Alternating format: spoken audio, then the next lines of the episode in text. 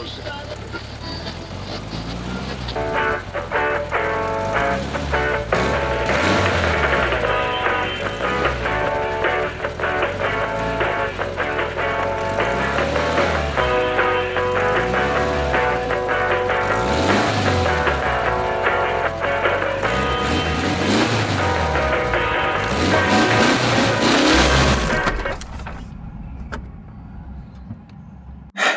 Hast du immer noch Schmerzen? Man gewöhnt sich an alles. Schade. Ähm, Sadist. Ja. Also, äh, willkommen da. zurück. Oder mal wieder willkommen. Zur dritten Folge des Autoradios. Genau. Eure Lieblingspodcast zum Thema Fahrzeugtechnik. Noch kann man das sagen. Ihr habt ja keine Wahl. Jetzt ist der einzige. Ähm, Immerhin etwas.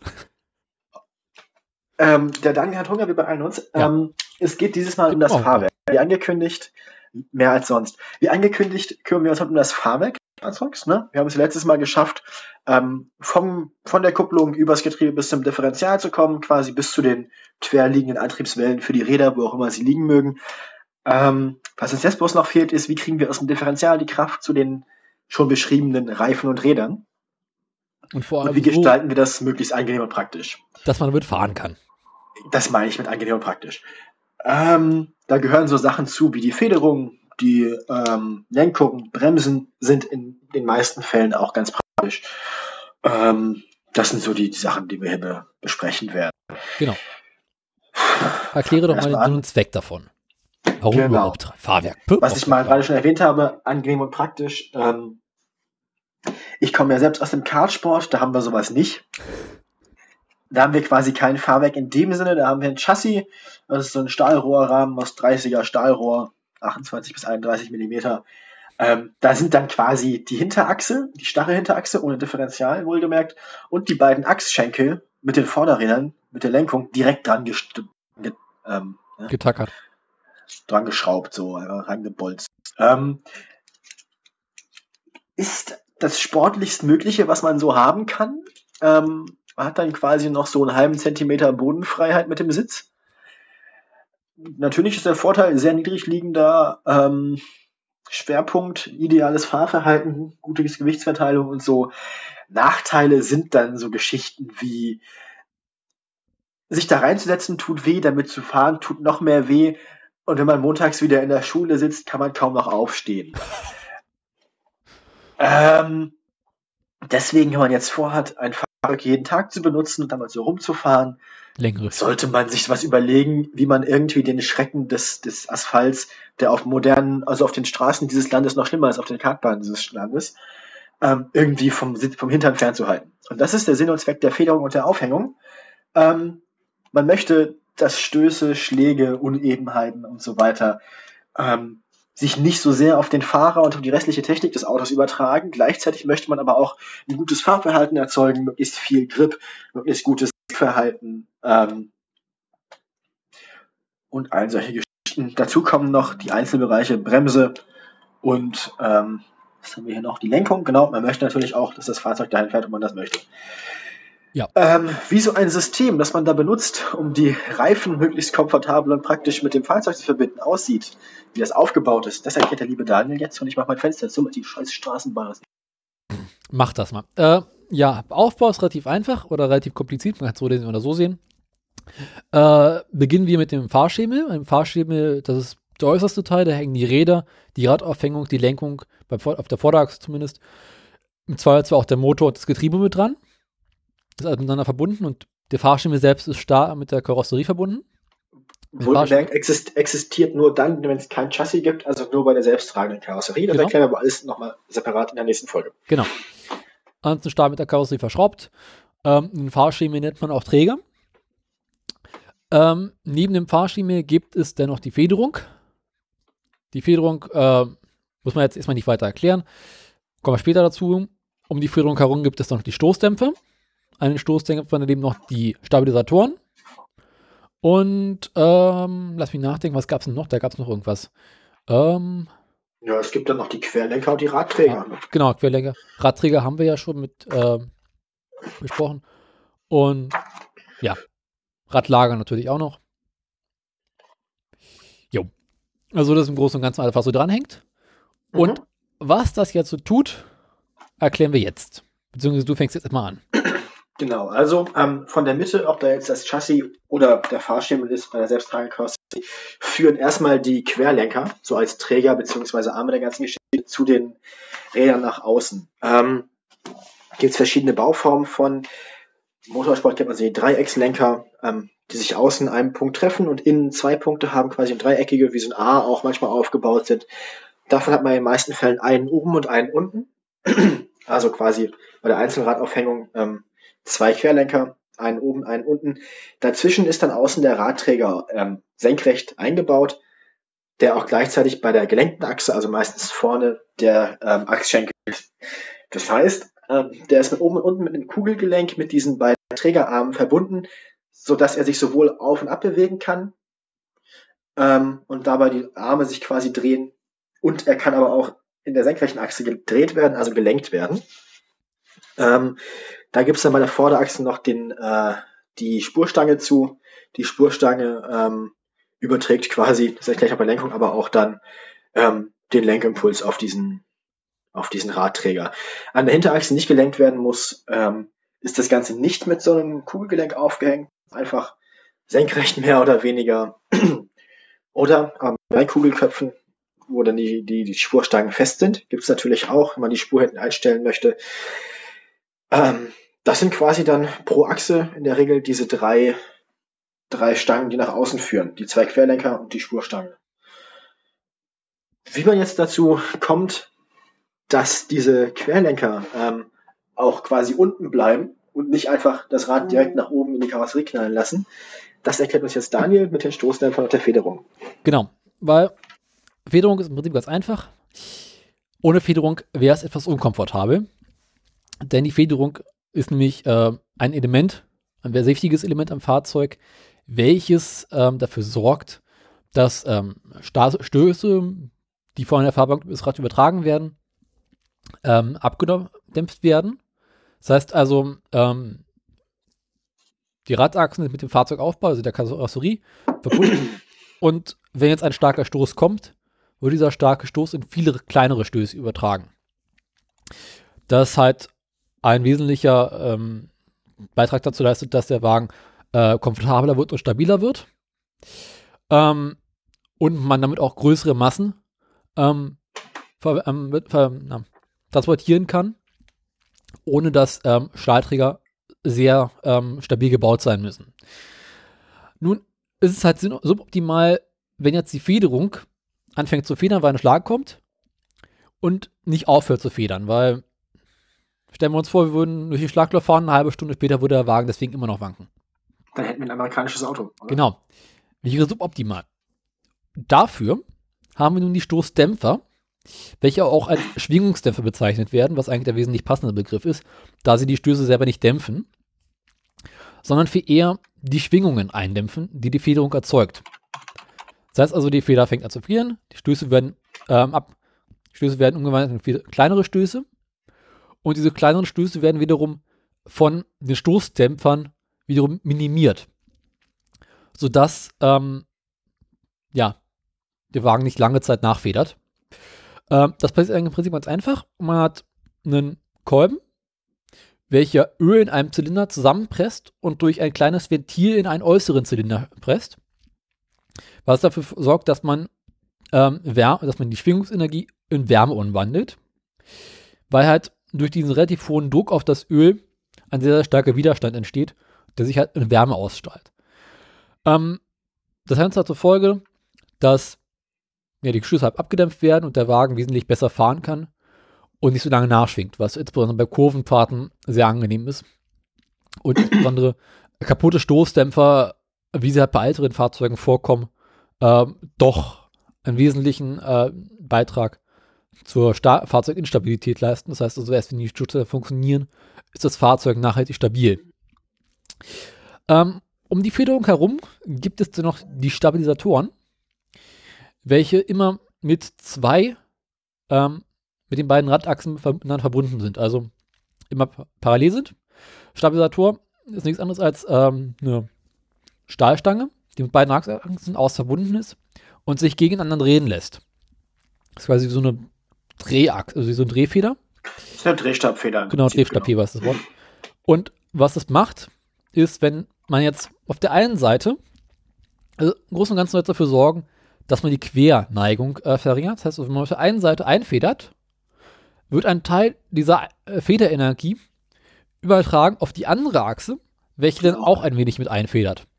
Sodass der Wagen nicht so zum Querneigen neigt und der ganze Fahrkomfort ein bisschen besser ist und der Wagen wesentlich stabiler bleibt. Genau. Das, ähm, was man, das ist quasi, auf Englisch nennt man das Ganze auch Anti-Roll Bar, genau. also ähm, Anti-Rollstange. Ähm, das Rollen beschreibt hier quasi, dass die innere Achse ausfedert, die äußere Achse einfedert und der Fahrzeugkörper sich quasi wie ein Schiff oder ein Flugzeug rollt, also quasi über die Längsachse dreht, also um die Längsachse dreht.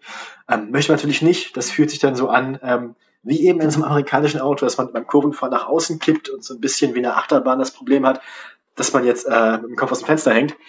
Ähm, will man natürlich nicht. Man möchte natürlich idealerweise, dass das Auto sich nach innen neigt, wie ein Motorrad. Will es natürlich ja. nie tun. Ähm, und je stärker so ein Stabilisator ist und je eher eingestellt ist, desto weniger rollt das Fahrzeug. Aber desto unkomfortabler wird die Fahrt natürlich auch dann wiederum ein bisschen. Also genau. muss da so einen guten, gesunden Mittelweg finden. Relativ ja. wichtig daran ist auch, wie groß der Fahr wie schwer der Fahrzeug ist und wie viel ähm, überhalb des Fahrwerks ein Gewicht ist. Also ein genau, Geländewagen, der, ist, ja. der einen relativ hohen Schwerpunkt, Schwerpunkt hat, neigt halt stärker dazu zu rollen, weil die Stabilisatoren halt nur bedingt viel Energie ausgleichen können. Ja, wobei und, das ist dann, genau, und das ganz, ganz problematisch wird es eben bei sehr hohen Fahrzeugen, also ähm, wenn man sich den, den Elchtest anguckt, ähm, ein Fahrzeug des Islam national umzukippen, das ist dann so ein Extremfall, ähm, das, das kann aber auch dann passieren, wenn der, wenn der Anti-Rollbar, der Stabilisator zu stark ist.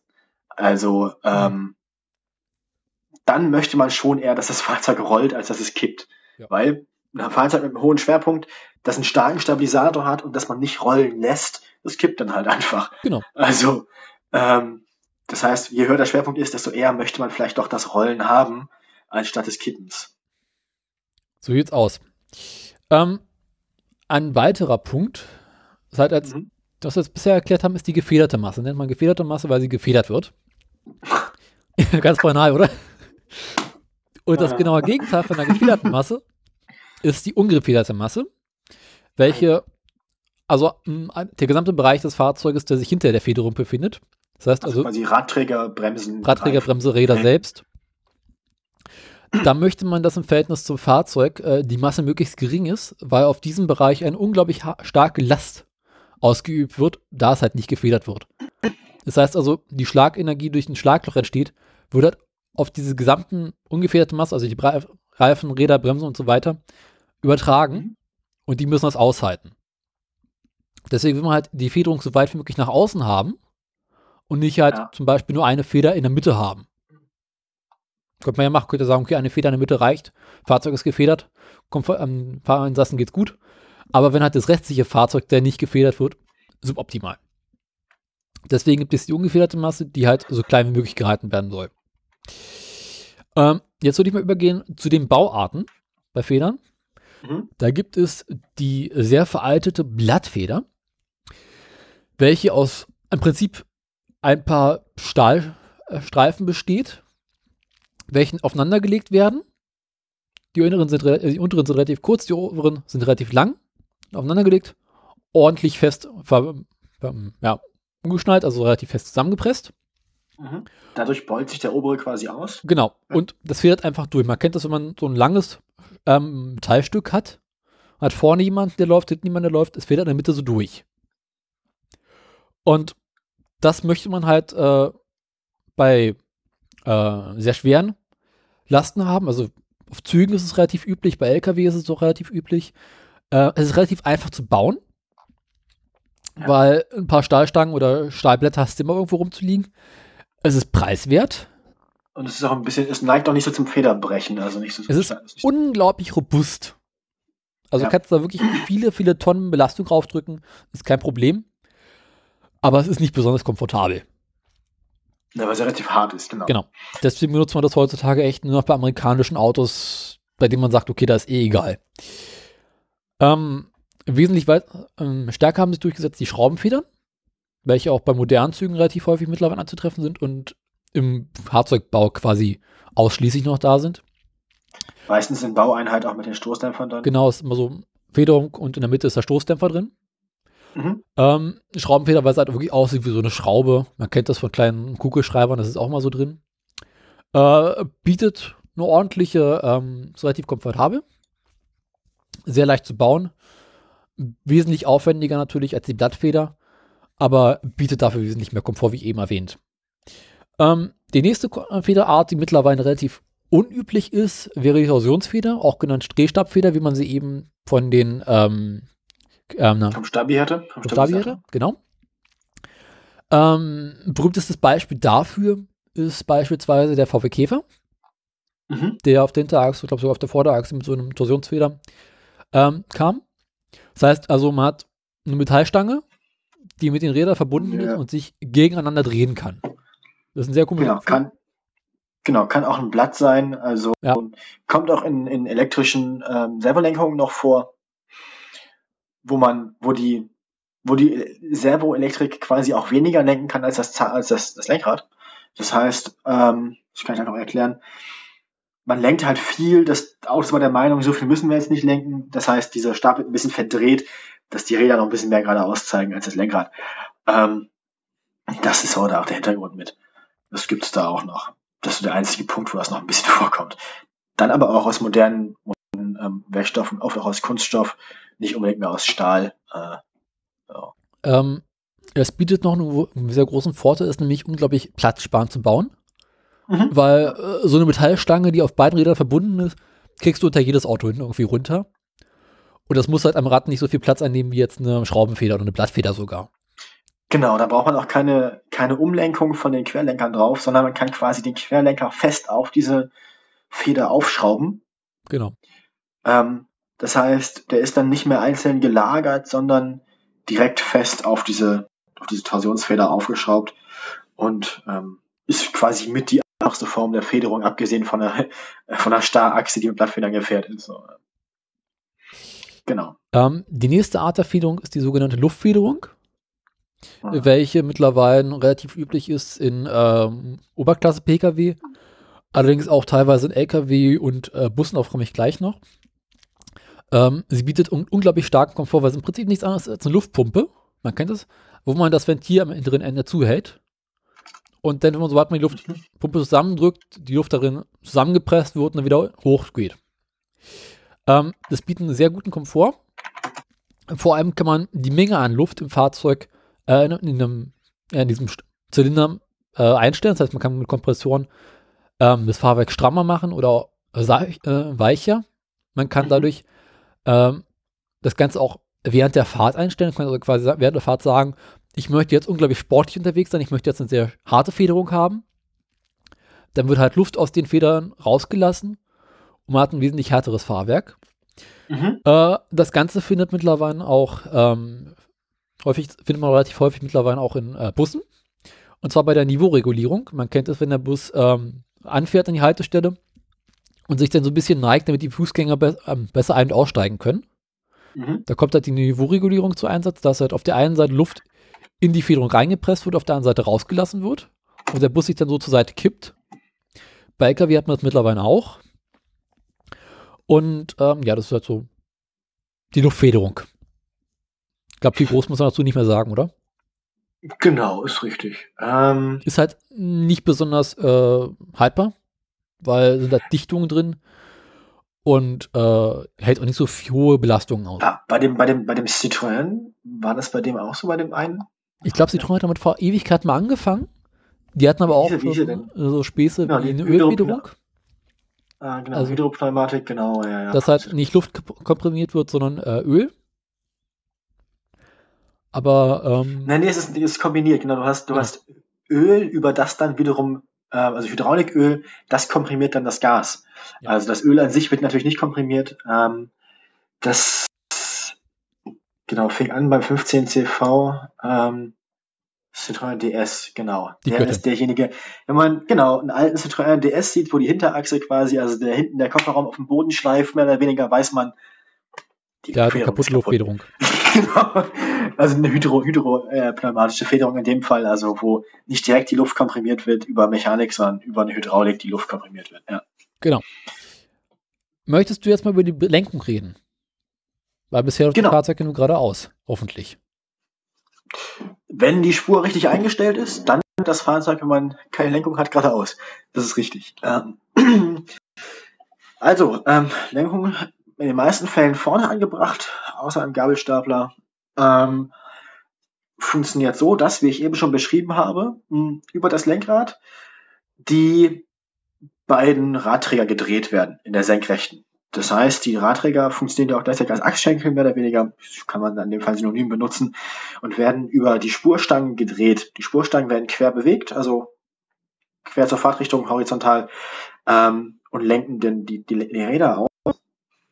Ähm, Besonderheit ist hier natürlich bei modernen Autos die Servolenkung. Ähm, die unterstützt dadurch, dass die Reifen mittlerweile relativ breit sind bei modernen Autos und die Fahrzeuge relativ schwer werden, den Fahrer beim Lenken. Das heißt, ähm, früher hat man das gemacht durch einfach sehr lange Übersetzung, äh, Kurzübersetzung, das heißt, man musste sehr viel drehen. Ähm, jetzt muss man nicht mehr so viel drehen und die Servolenkung unterstützt einen einfach. Gibt verschiedene Systeme. Einfachste ist, glaube ich, die hydraulische Servolenkung, ähm, wo von der Servopumpe elektrisch angetrieben wird oder über den Keilriemen des Motors einfach ähm, ein hydraulischer Druck erzeugt wird, diesen Druck kann man durch den Winkel, in das Lenkrad steht, ähm, in einem Ventil verteilen, sodass die Spurstangen gedreht werden, beziehungsweise die Spurstangen geschoben und die Räder gedreht werden. Mhm. Ähm, es gibt natürlich auch ein komplett elektrisches System, wo einfach über einen Elektromotor ähm, unterstützt wird. Da wird quasi Drehwinkelsensor am Lenkrad angebracht.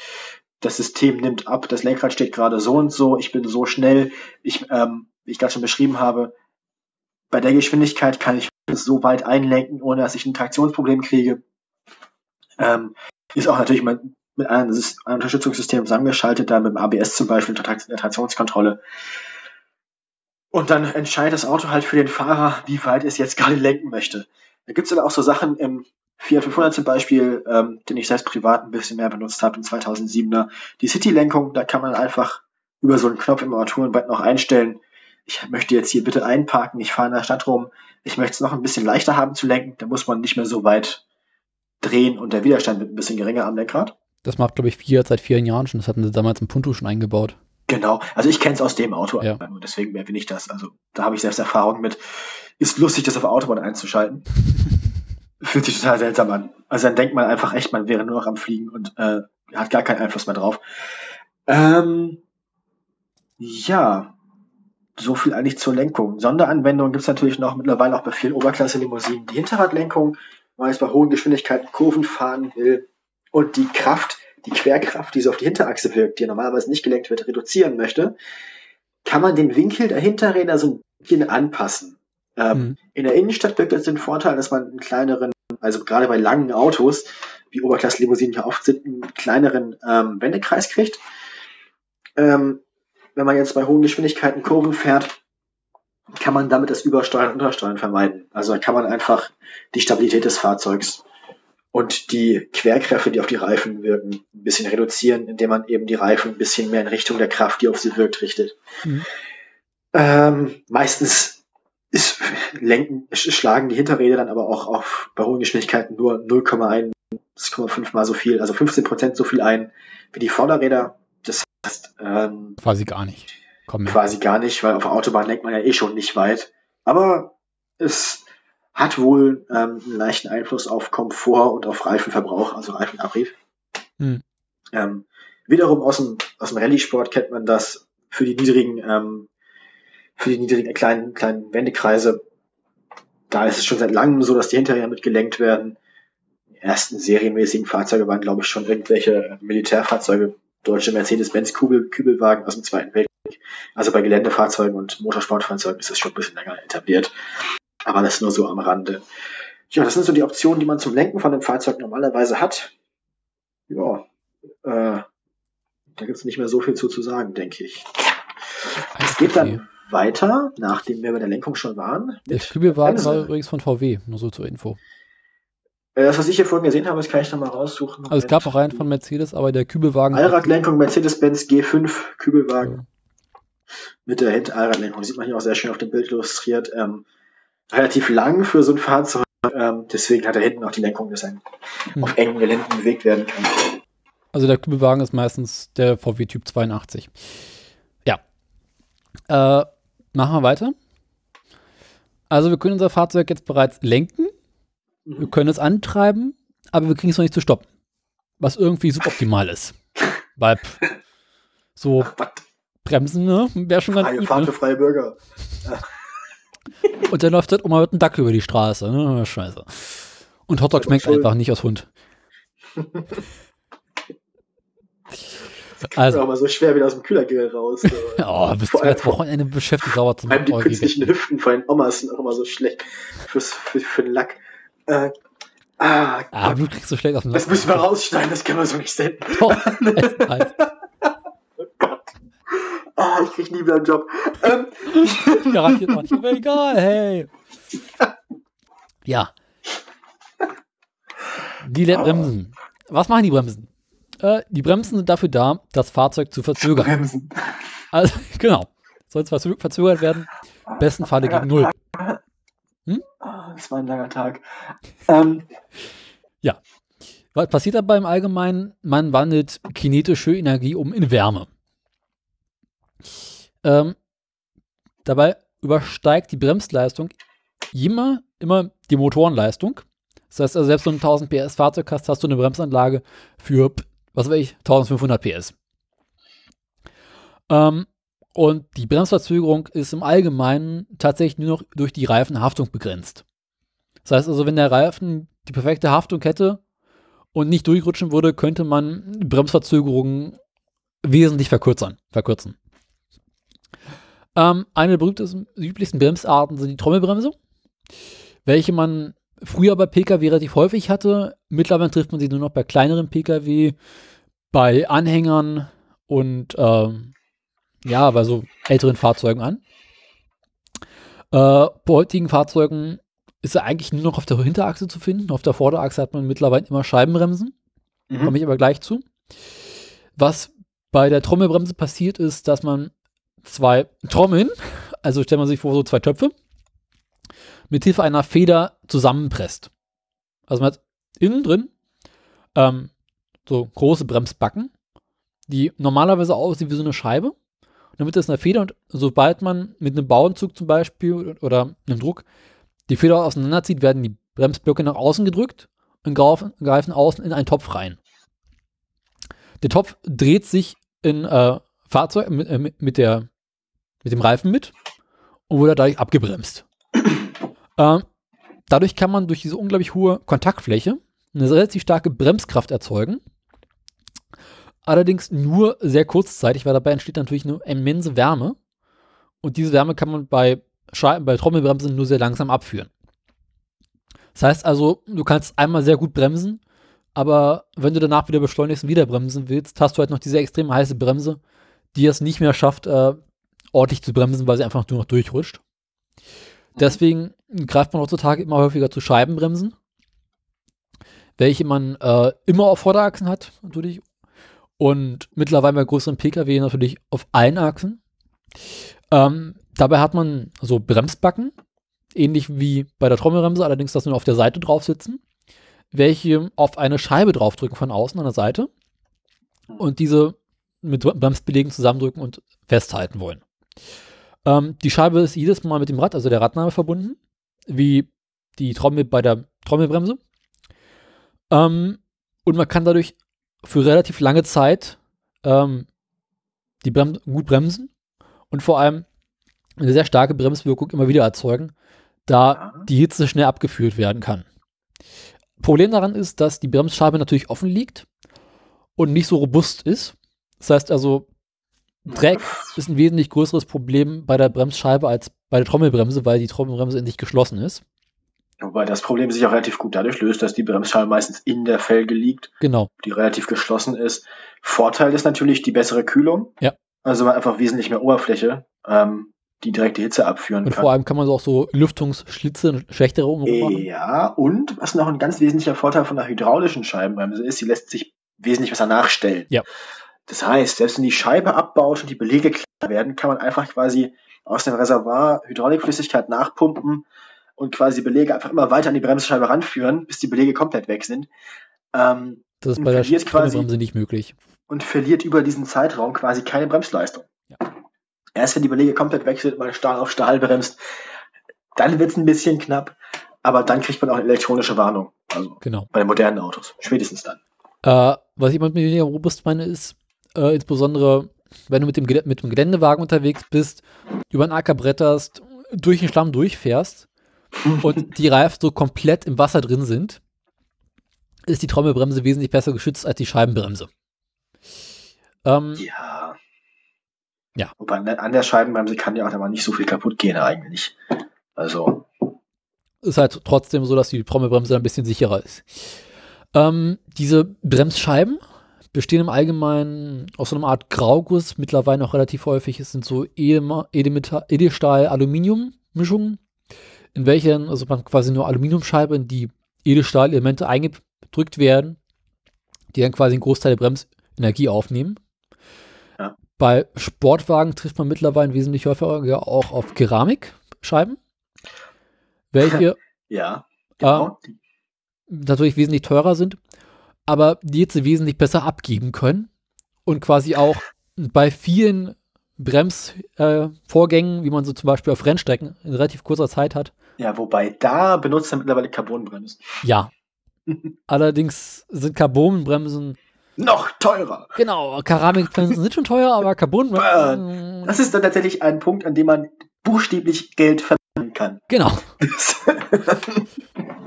Aber zumindest so die großen Sportwagenhersteller und äh, ähnliche benutzen mittlerweile Keramikbremsen, weil es halt noch eine gute Mischung zwischen Carbon und Edelstahl, weil es wiegt weniger und ist robuster und man kann wesentlich mehr Hitze abführen und starke Bremsen. Das Problem ist natürlich bei der Keramikbremse, ähm, dass sie genau wie die Metallbremse durch dass sie heißer wird, weniger ähm, Reibung hat. Der große Vorteil der Carbonbremse ist ähm, nicht nur das Gewicht, das ist fast sogar so ähnlich wie der Keramikbremse, aber die kann dir quasi nicht überhitzen. Ja. Denn die Reibung bleibt immer die gleiche bei der Carbonbremse.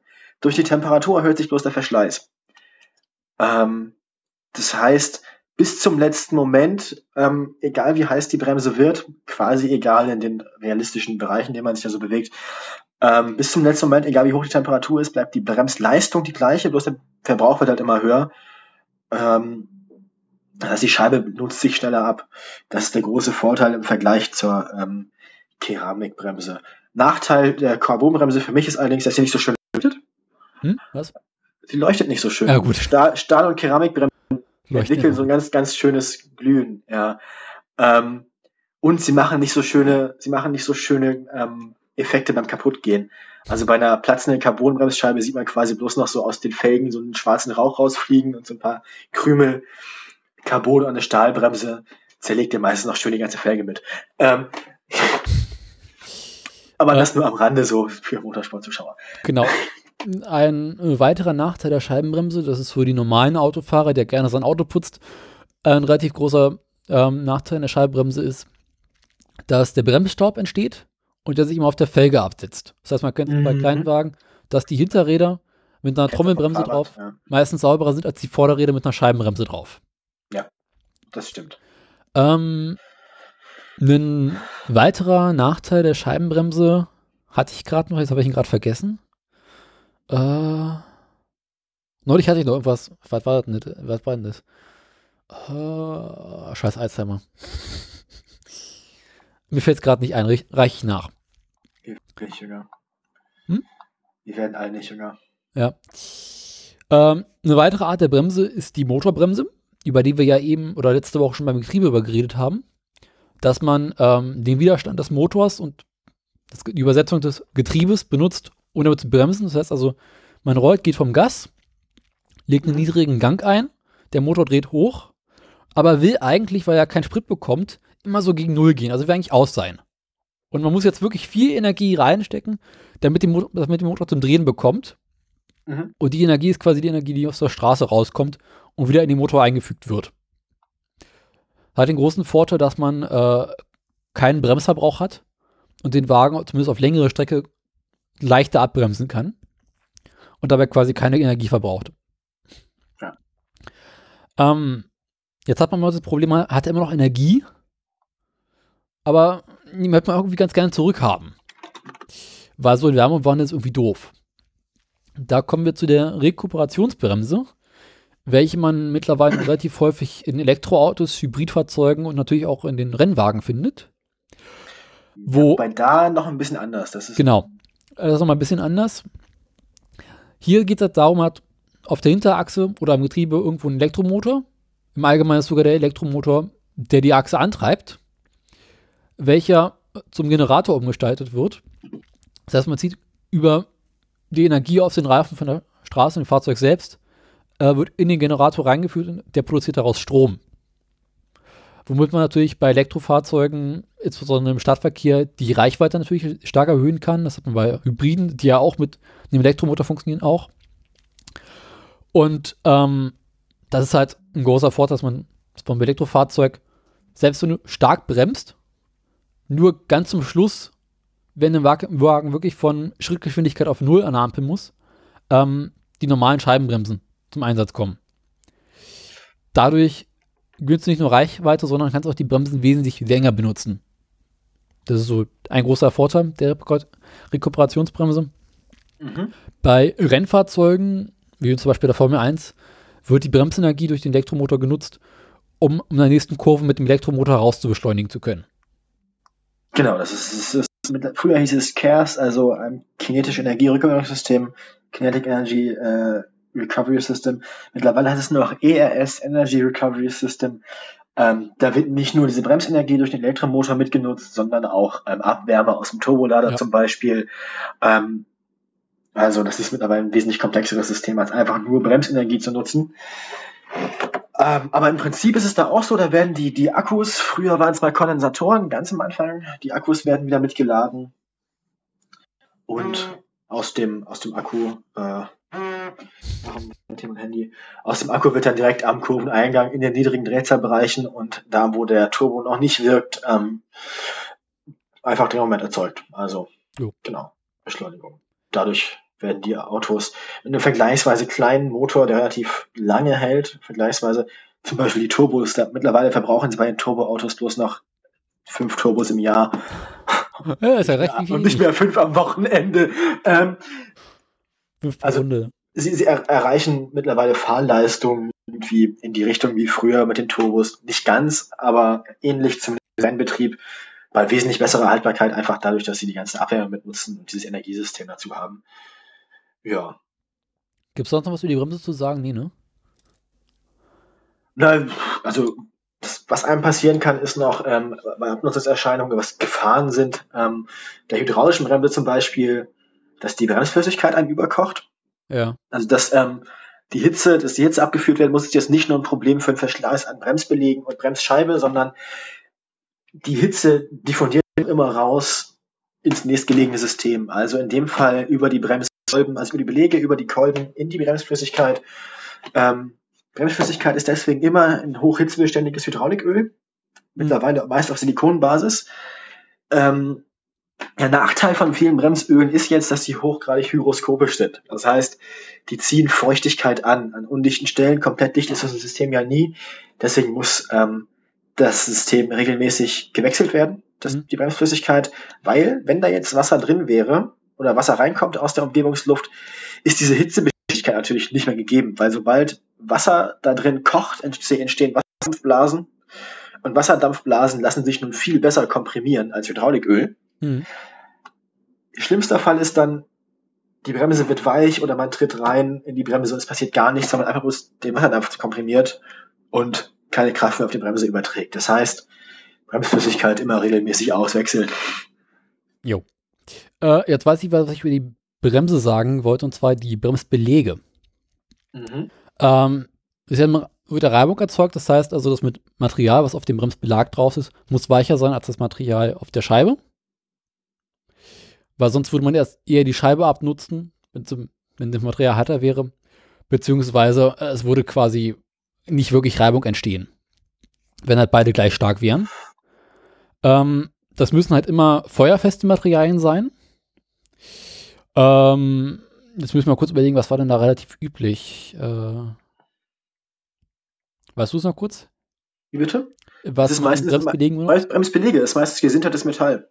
Genau. Also, ähm, also wie ich das kenne, also oft, manchmal auch nochmal gepresst, also gesintert, ähm, kann ich es nicht genau erklären, müsste ich erst nochmal nachgucken, habe ich mich jetzt darauf vorbereitet.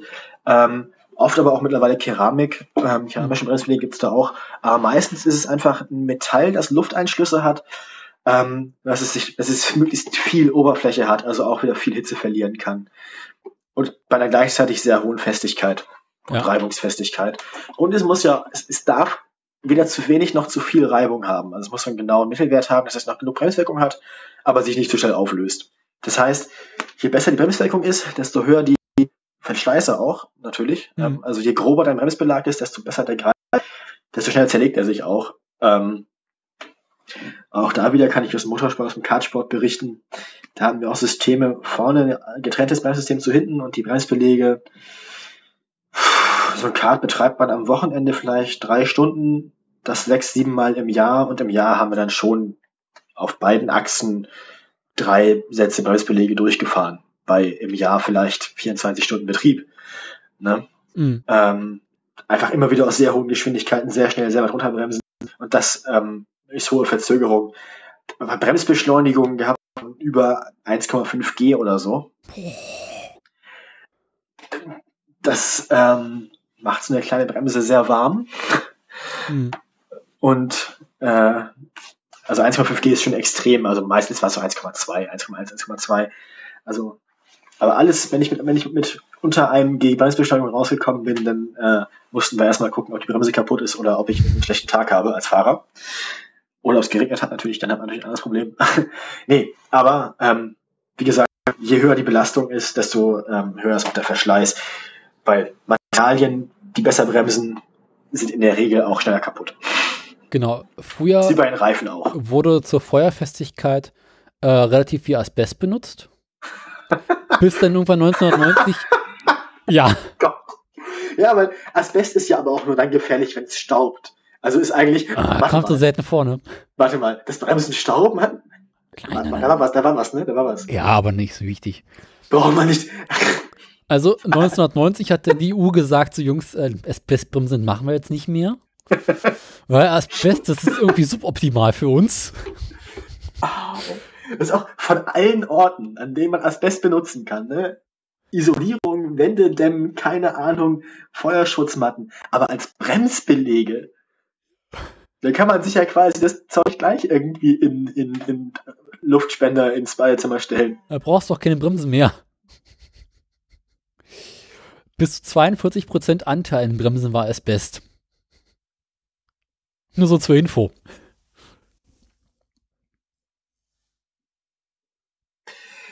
Ja, ähm, gut, dass wir das nicht mehr miterleben mussten, persönlich, ne? Ja, Gott sei Dank, ne? Alles klar, die Bremse haben wir damit auch erschöpfend behandelt. Ähm, jetzt musst du noch natürlich über die Antriebskonzentrieren, die du in der letzten Folge nur bedingt gehandelt Genau, ich, ich walte meines Amtes. Ja, mach mal, ich ähm, jetzt zurück, mach mal Nickerchen. Genau, also wir hatten in der letzten Folge ja schon gesprochen über Allradantrieb, Vorder- und Hinterradantrieb, hat natürlich auch wieder einen Einfluss auf Lenkung und Aufhängung. Ähm, weil man muss ja irgendwie zwischen diesen ganzen Querlenkern, Spurstangen, ähm, Stoßdämpfern und so auch noch irgendwie eine Achse durchführen, die das Rad antreibt. Mhm. Funktioniert so, vom Differential gibt es so ein, ähm, vergessen wie die Gelenke heißen, auf jeden Fall so eine Gelenkwelle halt, ähm, Wellengelenk, das ähm, erstmal parallel zu den Querlenkern ähm, bis zum Radträger führt. Am Radträger ist dann ein entsprechendes Wellengelenk, das das Ganze aufs Rad überträgt, über den Radträger, auf dem die Bremse läuft, ähm, äh, Radnabe, Entschuldigung, auf, der, auf die Bremsscheibe läuft, direkt aufs Rad. Ähm, beim Vorderradantrieb ist natürlich noch die Besonderheit, dass man jetzt diesen Antrieb auch noch mitlenken muss. Mhm. Das ist äh, Komplexität, ähm, die dabei äh, entsteht. Beim Vorderradantrieb ist wiederum dann der Vorteil, dass man die Hinterachse sehr, sehr einfach gestalten kann. Ähm, man muss unterm Auto keine Antriebswelle durchführen, man hat hinten kein Differential. Hinten hat man dann quasi bloß starre Querlenker, meistens ohne Spurstange und irgendwie einen Stoßdämpfer und eine Feder. Das war es dann schon. Früher oft sogar noch als Starrachse ausgelegt dann hinten. Also quasi bloß eine Federung für beide Räder, ähm, nicht mit einzelnen Querlenken. Ähm, natürlich, die Räder waren nicht miteinander verbunden, sodass man trotzdem Kurven fahren konnte. Ähm, beim Hinterradantrieb ist natürlich genau andersrum. Da sind dann Lenkung und Antrieb getrennt voneinander. Die Lenkung vorne kann ein bisschen einfacher aufgebaut werden, weil man diesen Antrieb nicht mit lenken muss. Da ist also keine Gelenkwelle noch mit zwischendurch geführt. Dafür hat man hinten dann die Gelenkwelle. Ähm, das heißt, abgesehen vom Durchführen ähm, des Antriebs unterm Auto zur Hinterachse ist der Hinterradantrieb sogar ähm, rein was Augenung und Antrieb angeht, einfacher zu bauen. In der Fertigung, im Fertigungsablauf ist natürlich der Vorantrieb einfacher zu herzustellen, weil man da ähm, gerade bei selbsttragenden Karosserie einfach den Motor als Einheit mit der Aufhängung und den Rädern quasi vorne ins Auto einbauen kann. Mhm. Ähm, aber so rein ingenieurstechnisch ist es einfacher, ähm, Antrieb und Lenkung zu trennen. Besonderheit wieder beim Allradantrieb ähm, ist natürlich, wie ich in der letzten Folge schon beschrieben habe, ähm, dass man ein bisschen mehr äh, Höhe des ganzen Fahrzeugs einplanen muss, weil man eine zusätzliche Welle hat, die unter dem Motor durchläuft. Ähm, und auch da wieder die Vorderachse gelenkt und angetrieben werden muss. Mhm. Ansonsten bleibt da eigentlich nicht viel zu sagen. Ähm, so Systeme wie die Traktionskontrolle zum Beispiel, die auch noch wieder ein bisschen mit den, mit Werten aus der Aufhängung zusammenhängen, behandelt werden in einer getrennten anderen Folge. Genau. Uns auch ums Interieur und andere Assistenzsysteme kümmern. Ähm, Differential, Differential Schwere auch einen Einfluss haben auf Beschleunigung, durchdrehende Räder weiter haben wir schon beschrieben. Das heißt, ich denke. Wir sind durch? Genau. Ähm, oh, schön. Bleibt uns noch zu sagen, wenn ihr ein Auto mit Vorderradantrieb habt, und nichts zu tun, könnt ihr die hintere Hälfte nach den Vorsätzen einfach abflexen. Das fährt immer noch. Wir sind doch nicht James Bond. Oder Top Gear. Stimmt. äh, das heißt, wenn ihr euch selbst eine Limousine bauen wollt, ja. benutzt ein Auto mit Vorderradantrieb. Ist einfacher. Genau. Und ich würde sagen, on that bombshell. Ähm, macht euch vorher Gedanken, wo ihr den Tanken tut. ähm, ja, weil Tank ist meistens hinten und hinten, äh, ne? Hinten ist dann weg. Genau. Oder halt sehr weit weg. Ähm, hinten steht noch eine Garage des Autos auf der Autobahn. Aber ein paar Meter kommt man damit weit, weil in den Schläuchen ist ja noch was. Ähm, ja. Wir hatten ja auch schon in einem Vorgespräch die Fallbenzinsysteme. Man kann den Tank natürlich auch einfach oben für die Motorhaube schrauben. Ja. Warum nicht?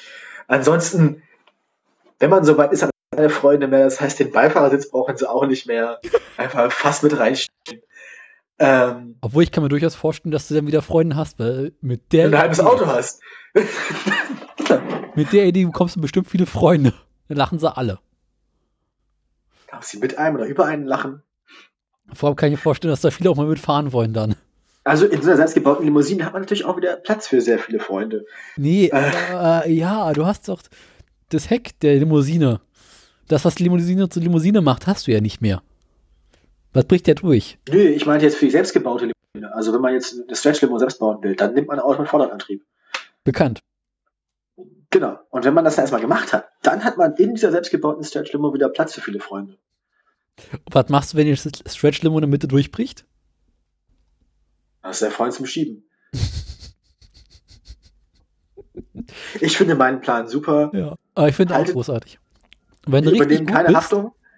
Nimmst du zwei frontgetriebene Fahrzeuge. Oh, bitte nicht. Doch. weil dann kannst du die Sache mit dem Rückwärtsgang komplett vergessen. Kannst du einfach rumsteigen und vorne fahren. Musst du halt nur quer durchlaufen. Und? Aber musst du wieder wenden. Du musst nie wieder eine T-Punkt, eine, eine, eine JT-Wende machen oder so. Also, ja. Und du hast einen Allradantrieb theoretisch. Das ist ein bisschen, ein bisschen ICE, ne? Ja. Ja, das ist theoretisch Allradantrieb. Du musst halt bloß mal auf der anderen Seite Rückwärtsgang einlegen. Das heißt, du hast eine Höchstgeschwindigkeit von 25 km/h. Erreicht doch. Ja, ich, ich, wir sollten darüber nachdenken. Ähm, in der Konstruktion musst du den Tank ja auch in die Mitte bauen, damit die Schläuche gleich lang sind. Dann kannst du wieder nicht durchlaufen und so. Kommt auf den Beifahrersitz. Aber auf beiden Enden, wenn du vergisst, eine Seite nachzutanken, was machst du dann? Machst du oben drüber irgendwie noch eine Schlauchverbindung, eine Pumpe. Das macht, besprechen wir nächste Sendung. Macht was, macht, was Daniel sagt. Hört auf mich. Ich übernehme keine Verantwortung. Auf Hört auf ihn. Fall. Er ist ein weiser Mann. Oder war gut. Oh. Wir erwarten Erfahrungsberichte von euch. Ja.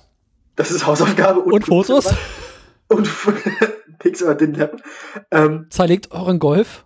Wenn ihr zersägt euren Golf. und mit diesem Schlusswort verabschieden wir uns bis zur nächsten Folge. Genau. In der wir uns mit euch unterhalten über Karosserie, Beleuchtung, alles, was so außenrum ist, das Chassis. Ähm, Cabrios. Solange es das denn gibt. Cabrios selbst bauen. Also, nach dieser Folge, wenn ihr fertig seid, legt die Flex noch nicht weg, ihr werdet sie noch brauchen. Besten Dank, Arno. Vielen Dank für eure Aufmerksamkeit. Auch. Bis nächste Woche.